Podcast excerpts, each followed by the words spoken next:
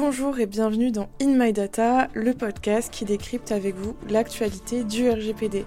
Je suis Geneviève Saquet, juriste et DPO chez Blockproof, et c'est à nouveau un mini-cours que je vous propose aujourd'hui. Vous avez peut-être vu passer cette nouvelle. Le 8 février 2023, les démarches Privacy by Design sont devenues une norme ISO. Mais qu'est-ce que c'est le Privacy by Design? C'est quoi une norme ISO? Et surtout, Qu'est-ce que ça change?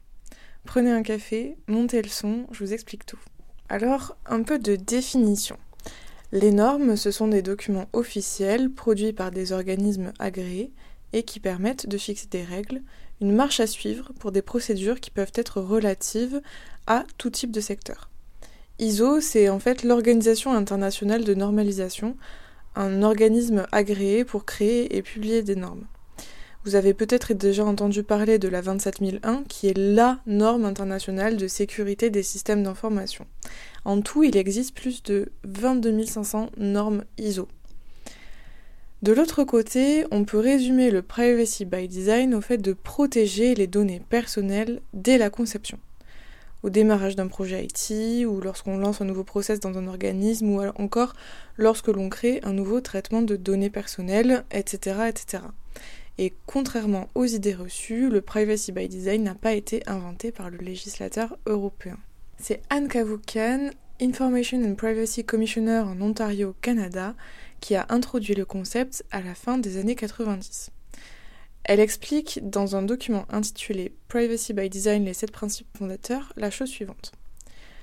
Le privacy by design est un concept que j'ai développé dans les années 90 pour faire face aux, effets systémiques et croissants des technologies de l'information et de la communication et des systèmes de données en réseau à grande échelle. Le privacy by design est un concept que j'ai développé dans les années 90 pour faire face aux effets systémiques et croissants des technologies de l'information et de la communication et des systèmes de données en réseau à grande échelle. Le concept de Privacy by Design défend l'idée que l'avenir de la vie privée ne peut être assuré uniquement par la conformité au cadre réglementaire. Au contraire, l'assurance de la confidentialité doit idéalement devenir le mode de fonctionnement par défaut d'une organisation. Dans le même document, cette pionnière de la vie privée a donc listé les sept principes fondateurs de la conformité RGPD en fait, qui nous permettent de comprendre un peu mieux ce que c'est le privacy by design sur un projet. D'abord, on doit implémenter plutôt des mesures proactives et non réactives. Il faut aussi protéger la vie privée par défaut, c'est-à-dire que l'utilisateur ne doit rien faire pour voir ses données personnelles respectées.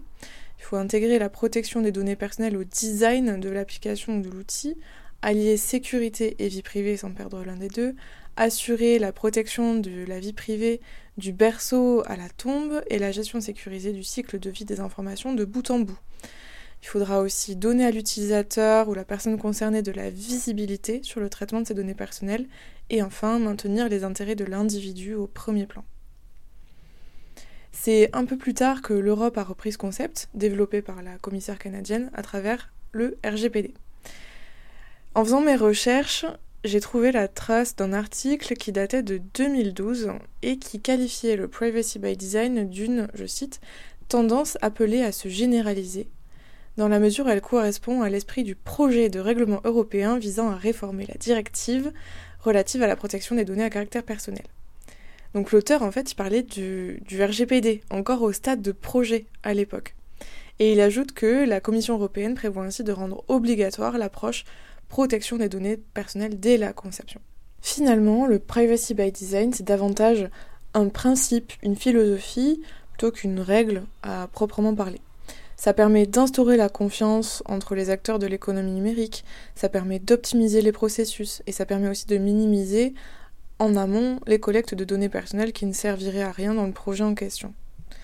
Intégrer cette philosophie dans le RGPD, ça a permis dans un premier temps que les entreprises européennes intègrent la conformité en termes de protection des données personnelles dans leurs procédures de création de nouveaux outils, de nouvelles technologies, etc. etc.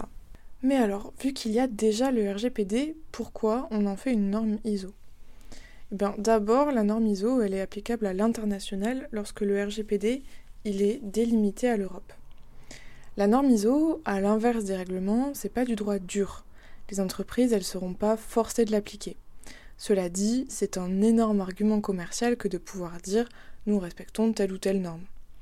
Il faut noter que la norme ISO 31700, donc celle relative au privacy by design, ne sera pas une norme de conformité, en tout cas au départ.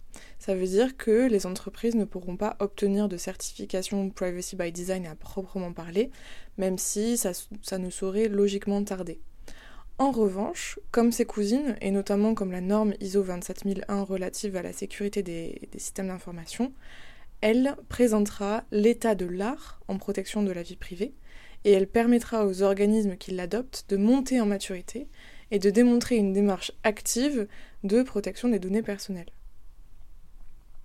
L'ISO 31700, selon les informations qu'on détient actuellement, serait composé de 30 exigences, dont l'attribution de rôles et d'autorités pertinents, la fourniture d'informations sur la confidentialité aux consommateurs, la réalisation d'évaluations des risques pour la vie privée, l'établissement et la documentation des exigences pour les contrôles de confidentialité, la conception des contrôles de confidentialité, la gestion des données du cycle de vie et la préparation et la gestion d'une violation de données. Surtout, les entreprises européennes qui appliquent déjà le Privacy by Design pourront d'ores et déjà se targuer de respecter la norme. Ces exigences, bien entendu, elles peuvent être difficiles à mettre en œuvre si vous n'avez pas de moyens humains en interne. Pour cette raison, vous pouvez faire appel à un prestataire comme Blockproof qui se chargera d'établir un devis personnalisé en fonction de vos besoins en termes de privacy by design. Comme d'habitude, vous pourrez retrouver les ressources de l'épisode sur LinkedIn et moi, je vous dis à bientôt dans In My Data.